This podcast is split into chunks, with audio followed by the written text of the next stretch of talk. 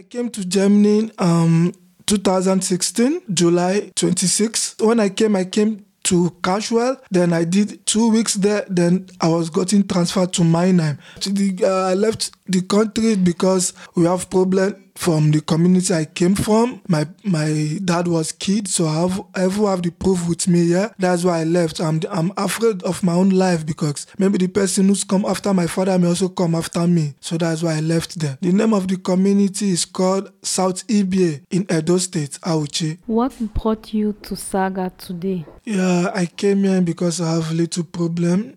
I just want the full world to know that I'm not safe uh, at home. So I just need an help from somebody who can help me uh, because I cannot go back to Nigeria. I don't have parents, I don't have brother, I don't have sisters there.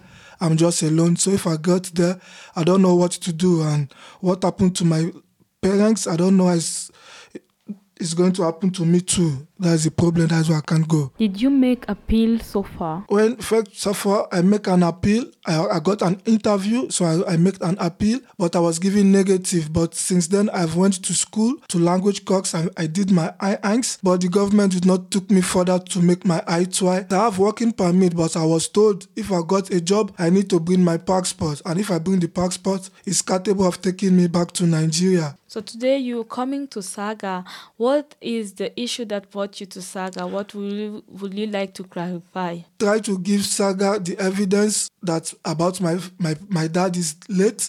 So I will try to talk to him. Maybe I don't know. Maybe I'm going to see help from him. Uh, but you have so far you have a lawyer. Yeah, the lawyer. I think the way he's taking the issues, I'm not pleased by it because I've given him the details. I'm giving him everything. I've told him everything, but still yet it's still the same thing. So I don't know. I need to look for help for other side. My situation is not good. I'm going to if it's got to December now, it will be one year I've been at home. So I just I cannot sit at home. I just want to do something, even though it's voluntary work. Go to school, you know, not to sit at home.